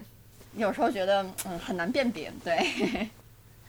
每对每个人的安安全感安全感是不一样。是的，是对的，我因为可以讲我路略路路旅，就是我可能觉得我是我旅途中最坑，但是又最牛逼的一件事情是，我一九年的时候六月份，我跟我几个朋友去意大利玩儿，然后他们是他们只有九天假，那那时候我是一个就是自由职业者的嗯状态，然后我说那我们先搭前面九天，然后之后你们回国我继续玩儿。我们当时从就我们现在意大利，我们是玩了罗马呀，什么都玩了，就是嗯但是大家都说罗马最乱嘛，然后我们到了比萨，就比萨斜塔那个地方，就一进那个地方就特别的，就是傍晚就特别的美，小镇特宁静，没有什么人，然后那个阳光照的那个白的那个斜塔上，就觉得哇，就觉得这个地方是我们我们都爱了。然后我们就把就装着行李的车停在那个主街的路边，然后下去拍照，然后大概拍了十多分钟吧，不到半小时，回来发现我们车被砸了，就我们所有人行李都没了。我们三个人在出去的第四天，就是大家的行李全丢了，就是三个行李箱，然后三个双肩背。我们，但是我们唯一幸运的是，我们的信用卡和那个护照都在身上，随身带着。但是其他东西全丢了，衣服、鞋子、电脑，甚至说相机，然后我朋友买的表，就是那一趟每个人大概损失加起来得有小五十万吧。就什么都丢了。然后我们都懵了，你知道吗？觉得这是这是在拍电影儿，这是拍戏，怎么可能会发生呢？然后就不知道求就想报警求助，但是又不会说说那个意大利语。然后我们也是路边就各种看谁都不像好人，也不知道找谁。然后走过来一神父，穿着那种衣服，然后带着十字架，就 只能这个时候就信神父吧，主啊救我们吧。然后就拽着那个神父，然后大概跟他就是连比划带猜，跟他讲述我们发生了什么，然后他带我们去了警察局，然后但是警察其实也没有任何的作为嘛，就是让你做个表儿登记一下什么的。然后晚上的时候，我们就联系我们那个房东，就因为我们当时住的 Airbnb，哦，那房东特别好，他当时已经不在，就因为他其实是把钥匙锁在一个锁子里面，你去摁密码就能拿到钥匙。他特地从另外一个地方开车过来找我们，因为他就觉得可能我们都没有什么安全感，然后带我们去买吃的，然后给我们就第二天一早上起来也也过来安抚我们，带我们去购物，因为我们肯定从要重新买东西嘛。然后就是就还是就是挺觉得就是就是你遇见了人生最糟糕的旅途上最糟糕的事情，但是你也遇见了很多很感很很感动的事，很感动的人。然后那个结束之后，我们特别逗，我们几个人就是我朋友是拎着两个塑料袋，一人拎着一塑料袋回的国。然后在机场的时候，因为我送他们去机场嘛，然后请那个就是意大利那个小哥就 check in 时候问说 Where is the luggage？然后然后他们就说。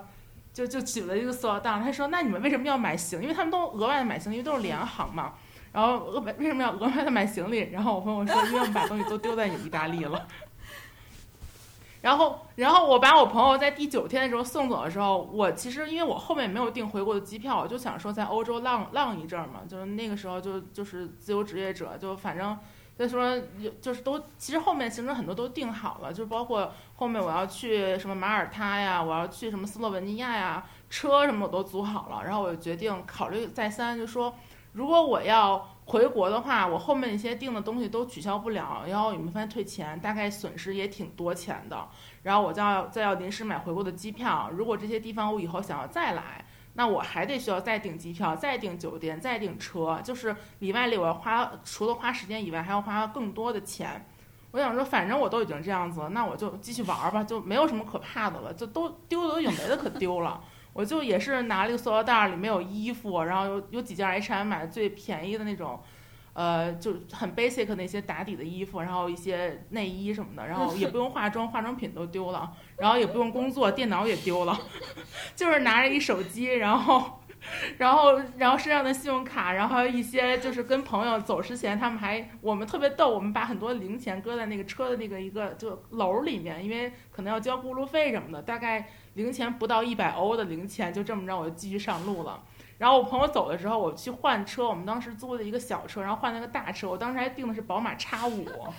就我一个人拎着一个塑料袋儿，就就租到一个宝马叉五，然后那车行人都呆了，他说 Where is your luggage？就我这一路所有人都问我 Where is your luggage？然后我就一直写 I have no luggage，就我没有行李了。然后就开着一个车自己去了，是太逗。对，就就是塑料袋儿，然后我还当时拍了个照在机场，就是我塑料袋儿里面有苹果，还有香蕉还是苹果，然后有衣服，然后就没了，然后就这么着就就就出去玩了，又去了什么？我那之后我在欧洲大概又待了两个月，两个月然后去了瑞士，去了斯洛文尼亚，然后在意大利又去了什么南意大利，又去了马耳他，然后又去了又去学了什么做做那个 gelato，就是又特别痛快的玩了大概后面得有两个月，最后才从俄罗斯转机回的太国。优秀！就我朋友说，哇塞，你太牛逼了，了你都你都丢成这样了，然后你还敢玩，就是已这真是心大呀！我说，因为我其这就是实之前的丢丢攻略都成了，那没有可丢的了呀。就说走就走嘛，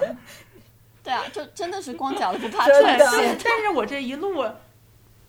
就真的遇见特别特别多，就是很有好的人，因为我每每去一个 Airbnb 或者每去一个地方，我都会跟他讲我这个 这个遭遇，然后所有人都会请我吃饭，然后所有人都都会说，那我请你喝酒吧，然后说或者说啊我那个说那个你要不要就可能给我点水果什么的，就是一路人感觉就是在接受大家的那种，就是也不叫施舍，就是就是大家那种投来那种关怀那种那种眼神，就觉得啊、还其实还是好人多，就是。就我在回顾的时候，我我并没有觉得这段经历就是我有多损失惨重，相反呢，我我会觉得说，哦，原来其实在路上没有那么多的条条框框，你不需要那么多的行李，你也不需要说我要买多少衣服去拍照，就是你整个人的感受其实最重要。嗯就是我非常开心，我有这这这样一段经历对。然后我在路上遇到很多的朋友，都加了什么 Facebook，都约定说。啊，那疫情过后我们要相约一块儿玩儿，嗯就是就这种际遇，我觉得旅行中的际遇是最无价的东西，不管是好的际遇还是坏的际遇，它其实都能影响到你很多的，就是像比如说我的很多的世界观都是在旅行中就慢慢的去建立、去改变的。真的。对的，我觉得重要的真的就是心态，就是遇到了什么事情，你要往积极的那个方向去想，就挺不一样的。我爸妈跟我在斯里兰卡那一次，我们后来就是上那个船去看那个鲸跟那个海豚嘛。然后上船的话，你就得脱鞋。然后真的特别特别神奇的一件事情是，我爸那时候带了一双全新的那个 New Balance 的那个运动鞋，不知道为什么。偏偏凑巧，就是同一艘船上，另外一个中国游客穿了一双一模一样，但是更旧的同款。然后等到下船的时候，那个游客就是比我们先下船，所以他看到的其实是我爸那双鞋，但因为颜色什么都一一模一样，所以他想也没有想，穿上就走了。然后等到我爸妈。穿鞋的时候，我爸就说不对啊，这不是我的鞋啊，比我那个鞋要旧很多啊。然后我说这怎么办？你这个鞋子就被人穿走了吧，而且是别人的旧鞋，你也不想穿，所以他当时就光着脚就下来了，你知道吗？我就想完了完了，这接下来鞋子都没有了，然后我只能从我包里掏出我的夹脚拖给他穿，然后他另外带了一双皮鞋，他后来就是穿那双皮鞋走完所有的接下来的行程，就是爬山什么都是穿着皮鞋，我也是蛮佩服他的。就你一定会遇到这种事情，但是关键就是看你怎么样去想，然后接下来怎么样去做那个判断跟决定，不然的话就真的就是会毁很多。而且钱这个东西吧，我真的觉得就是旅行的时候尤其明显，就是所有能够用钱解决的事情都不是事情。都不是问题，都不是问题。对对，而且你真的就是，不管是旅行也好，还是其实平常日常生活也好，你一定要接受一个现实，就是有一部分钱就是拿来浪费、拿来丢的。你不要指望你的每一分都花在刀刃上，这是不可能的。是的，是的，对，这这是真的，就是在外面就不要说就是舍不得花钱，就你在外面还是算计这些东西，就有的东西真的是能拿钱解决真的，而且就就是作为游客，你不可避免就在埃菲尔铁塔前面可能会被黑人骗，然后买个纪念品，然后在大本钟前面可能会被东欧人印在你手腕上绑根红绳，然后问你要钱，这都是作为游客的一种际遇嘛，就是你一定哦会有这样子的际遇，不管是在哪个城市、哪个国家，那就享受一下，因为你不是游客，你还不一定有这种遭遇呢。是的，是的，对啊，对我对非常同意，就是就是花钱买真的。那就说回来，就是另外一个，就是你提到了比萨嘛，然后我自己对于比萨其实印象很一般，一般的原因是因为我觉得，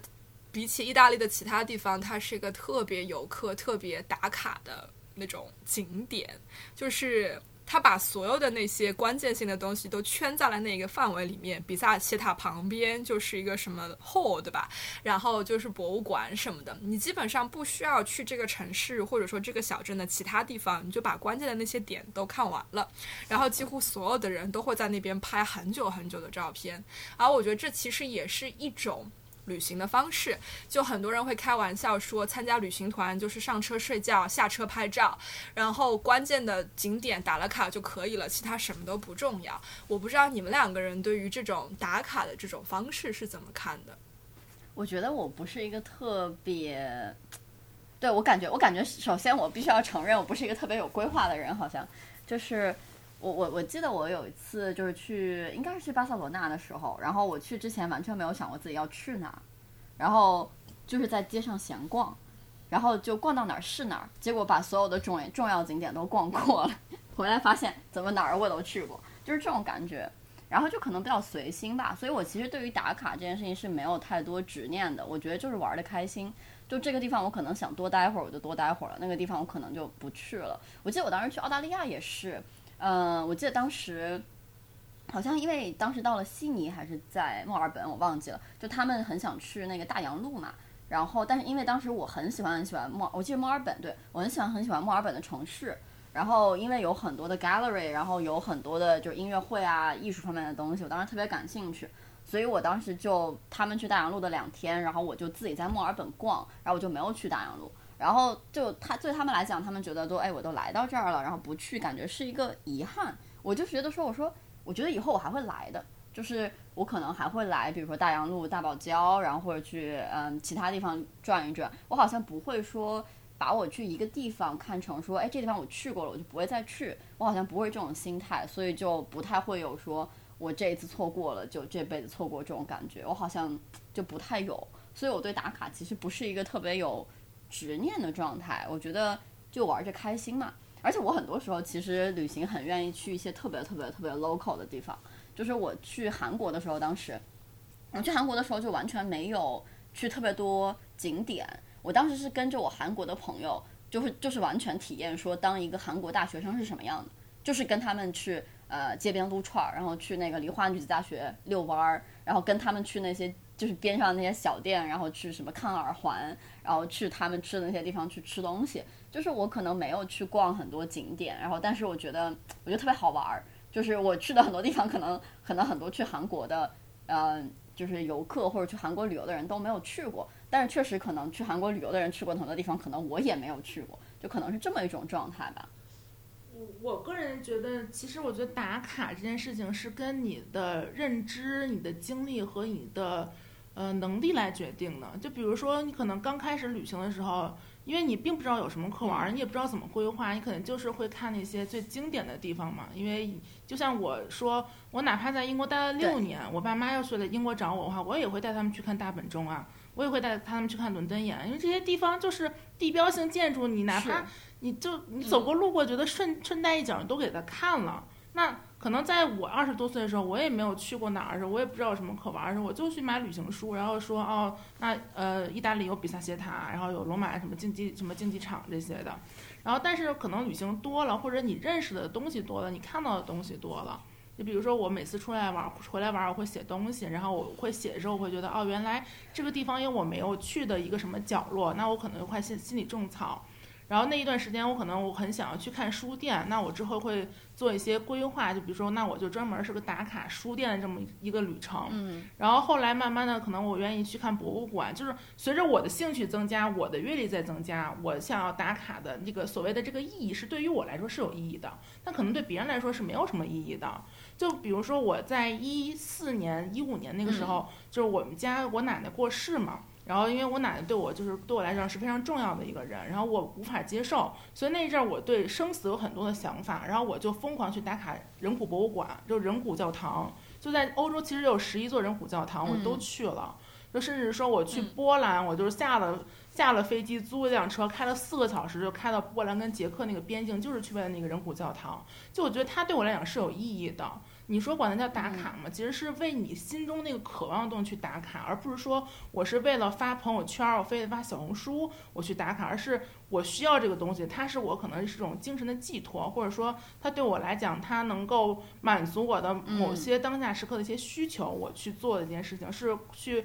犒劳我自己或者跟我自己和解，这是打卡的意义，我觉得。对对，不要做无意义的打卡，是跟风的打卡是，我觉得其实是很不提倡的。像现在很多人都说。嗯呃，愿意去上海什么什么哪个网红的街去打个卡呀，什么喝咖啡啊，所有人都在那边，所有人就我说你打开攻略，就包括我自己有时候写东西就写的都很小众，然后有人说那这个东西火不了，没有人看。我说我写的伦敦眼啊，什么大本钟这些东西，你你不用看我的，你就知道它在它是什么，它在哪儿。别人写的东西太多了，但是我要告诉你，从大英博物馆出来，拐两个拐两个胡同，然后一个街角有一个专门卖旅游书籍的一个旅行商店，就旅游旅游就是 travel book 那个专门一个卖旅游书的一个商店。如果感兴趣的人会觉得哇，这个件这个东西好，就是这个信，对这个信息好，就是好特别 好，对它有意义。那我觉得这就是这就是我存在的价值。所以就是就是不要就是为了打卡而打卡。对的对的嗯。我突然就是听那个尤米讲这个事儿，我突然觉得我是一个，就是很很少有一个一定要完成什么的一个执念的人。就像你说你去打卡那个灵谷的国博物馆，我发现我就很少有这种感觉，说我一定要把这些东西都去了。我好像就对自己要求很低，就是不需要完成什么。我好像除了在工作上的之外，我都不会说有一种我一定要完成什么的这种感觉。这个可能是我个性的一部分。然后其实刚才我们在聊这段的时候，就打卡这段时候，我就其实一直在萦绕在我脑海里一个想法，就是说，那所谓的旅行的意义到底是什么呢？其实我自己去想了半天，就包括我们今天聊的，我觉得旅行可能与我的意义，嗯，一方面其实它是增长见识，我觉得增长见识并不是说我看过什么，而是增长的是你对于这个世界的一个接受程度。就是可能从前你没见过的东西，你现在见了，然后你接受了，然后你知道它存在，我觉得这就是一个很大的意义。我觉得还有另一方另外一方面，旅行的意义其实是在自己心态的调整和解决问题的能力上的一个提高吧。就你真真的是在旅行中什么样的事情都可能遇到，然后那那个情况下，那怎么样去调整自己的心态，然后去应对这些困难。还有就是说，如何去积累这些能力，能真的把困难度过过去，然后能够真的找到解决办法。就是当你真的没有车去镇子的时候，你要怎么样找到车？然后其实这些都是，我觉得其实增强了我自己一种怎么说，就是面对困难的一种信心吧。我感觉这个可能是旅行对我来讲最大的意义，可能并不在于说呃去过哪儿，或者说呃切切实实的看过什么样的东西。对于我来说，我是觉得我很在乎好奇心这个东西，就我很在乎嗯现在的我是否对这个世界抱有充分的好奇，我是否依然想要去知道很多我不知道的东西，或者去看到一些对于我来说可能是会掉下巴的这种事情，就是下巴会惊呆到地上的这种事情。嗯，旅行其中的一个目的就是可以能够满足我这样子的对于好奇心的培养和对于好奇心的满足，就好像。嗯，去很多地方的时候，我会去寻找一些我很在乎博物馆这个东西。我去任何地方，我都会先去先去看那个地方有什么样子的博物馆。哪怕现在，比如说我上个月终于完成了我那北威尔士四百公里的骑行，在那个路上，我们经过了威尔士无数的小镇、无数的小村庄，然后即使在那种人烟极其稀少，你在白天十点钟经过都没有一个人的地方，依然会有很多很小的博物馆。这些东西会让我眼前一亮。我看到一个那个 sign，就是那个牌子说这里有个博物馆的时候，我会想，哎，下次我来的时候，我想要去看一下。然后你说的就是在旅行的途中遇到过各种遇到各种各样的困难，然后去锻炼自己解决能力的这种方式，我觉得也是很重要的。就是你的阅历其实很大的一部分来自于对于陌生环境的一种 encounting，就是怎么样去跟一个陌生的环境、陌生的这种文化以及很多未知的情况下发生的困难去打交道、去解决。这个在这个过程当中能够学到的东西，比在你日常生活中学到的要快很多，也要多很多。我其实觉得啊，我觉得很多人他分不清旅游跟旅行两种两个词，就是旅游，我一般定义为在旅，就是就是旅游就是玩儿嘛，游就是你到处看一看，其实没有什么意义。旅游没有没有任何对，就是没你就没玩够，我就想去玩儿是旅游。旅行对我来讲，我把旅行定义为在旅途中修行。我觉得人生就是自己的一个旅旅旅途，就是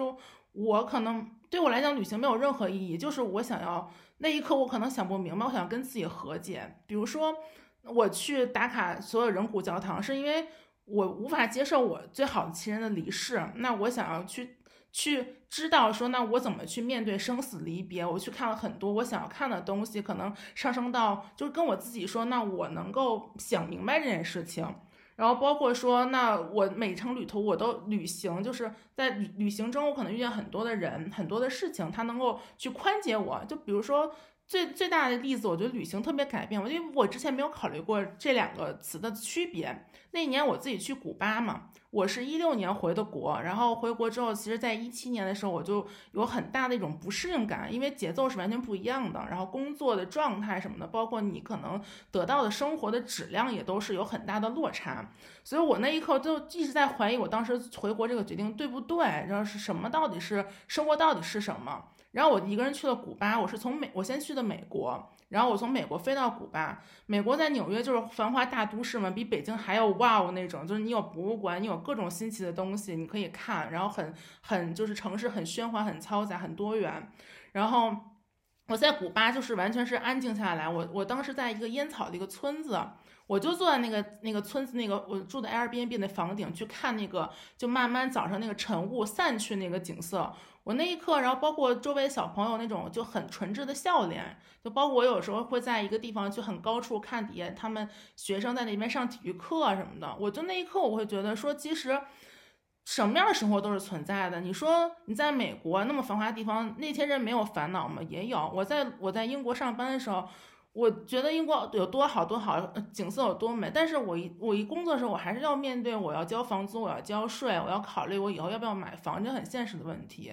然后，但是你说在古巴，人当地人都物资都不全，都要排队去买很多东西，连网都没有，人家也可以活得很大的快乐。所以那一刻我就跟自己和解了。我觉得其实在哪生活不重要，而是你在。你在那个环境里面，你生活，你的心态，你想要得到什么样的生活，你想要去怎样过你的生活，这是我在旅途中，就在旅行中，我去悟出来一个地方。所以我觉得拥有了这种能力之后，我可以在任何地方生活，因为我可以跟自己去平衡，我可以去跟自己和解。这是旅行对我来讲，我最大的收获也是意义吧，就是在旅途中自我修行。这是我对旅行的定义。对的。就我觉得，日常的鸡毛蒜皮是会让你成为把头埋在沙子里的鸵鸟，然后你会由于过度沉浸在眼前的鸡毛蒜皮里面，然后有的时候。眼前的一个很小很小的挫折，会让你觉得你跨不过去，人生为什么这么艰难？然后我觉得旅行其中一个很重要的对我来说的意义，就是把我从我生活的那个现实当中拉出来，产生一个距离感，甚至让我可以一个旁观者的身份，在一定距离的远方去看我的生活到底是一个什么样子，然后去解开，也许是很鸡毛蒜皮、微小无比的一个。困难，或者说是去思考清楚人生当中遇到的一个挫折。就我去日本的那一次，也是有一种类似的这种目的，就在于我想要想清楚，我到底要不要做这个决定，就是按照梁爽讲的翻身农奴版那个做主人，我要不要去创业，我要不要跨这样的一步去承担这些风险，然后后面对于我的人生会有什么样子的这种。影响，然后我真的就是在那个神社之路上走了很长很长的时间，不停的去问自己这个问题。当然游客很多，可是因为你在一个陌生的环境里面，你没有眼前的那些报表，你没有眼前的那些同事给你的眼光，呃，投资者给你的这种期盼，你能够去想清楚哪些利哪些弊，我觉得这个是很重要的。然后就是。像你说的，在世界的另外一个角落，看到所有就是其他的人也依然过着他们的生活，然后面对着他们生活里面的那些现实、那些挑战，你就会觉得说，好像没有什么是过不去的。就你这个坎跨过了也好，不跨过也好，你决定 yes，你决定 no，其实回去了之后，生活是依然在继续的，没有你想象中的那么糟，也不一定有你想象中的那么好，但这就是生活的一部分。嗯嗯，哎呀，我也好想出去玩呀。其实这也是一点，就很多人会在问我们说，你为什么不做一个恰饭的全职旅游博主或者旅行博主？我觉得，如果一个人长期在旅行路上，我觉得他是会迷失的，因为他不接地气，他不知道现实生活是什么样子的。因为你在你在路上永远是一个轻松的，就是你想去像说你有好奇心，你想去发掘，因为你知道不一样的生活，你才会有好奇心。如果你每天都是所有事情对你来讲都是新鲜的，然后久而久之它也就不新鲜了。是的。我我也是说，我我如果是天天靠着一个去卖旅游、卖旅行，然后去卖自己走过哪儿、看到什么东西去去去去去恰饭的一个人，我觉得我很快就没有什么东西可卖了，因为我没有办法结合我自己实际的生活，我并不知道大家过的日子是什么样的，我并不知道我在生活中会遇见什么困难，这个困难对我来讲是需要通过把自己揪出现在这个当下这个困局，然后去。以上帝视角去去反思这么一个过程没有，那我觉得那那就是会真的是会在路上迷失的。所以我基本上最多去出去旅行也就撑死了两到三个月，不会超过三个月，因为我觉得超过三个月我就活得不现实了，我就是一个流浪的人，我就觉得我没有归属感。对对，这个感觉好像就是旅行是你生活的一剂药，但是你不能天天吃。对，它 就毕竟可能是药三分毒。我一直我一直一句话说，我觉得旅行是我生活中一道光，对，它就是照亮我的很多一些想不明白一些阴暗的角落。但是不能天天活在光底下，我也需要睡觉，我也喜欢黑暗的地方。说得好，对，我觉得其实同样的道理就是我们是做不了就是专业的这种播客，就是不可能以这个为我们的主业。其实就是因为我们需要。对啊，就是你得有日常生活中的那些鸡毛蒜皮，你才会有这种想法，然后才会想要去跟别人有一种思想上的碰撞，来说出我们的这些内容嘛。不然的话，其实没有什么意义。就是你要怎么聊呢？你聊的永远是别人的故事，你并没有在聊自己的故事。今天超级开心，听到我们 旅游博主来我们的来我们的播客讲旅行的故事，真的太开心了。感谢 Sky，真的是你每次聊完之后。就觉得真的更想要出去旅行了，太怀念这种感觉了。呃，我要出去玩。是啊，是啊，对，Sky 有一个自己的公众号，然后 Sky 你要自己讲一下嘛？我们也会把公众号然后放在呃播客下面的链接。呃，其实我除了公众号以外，微博什么知乎都有我，就是搜我的名字，呃，游民 Sky 就可以了。对，全网都统一的名字。嗯，然后我也不是以恰饭，对，不是以恰饭为目的的，就是过来，大家可以沟通聊交流，然后来看一看就够了。对的。好，希望大家去关注。嗯，谢谢。好呀，好呀，谢谢。嗯，非常感谢。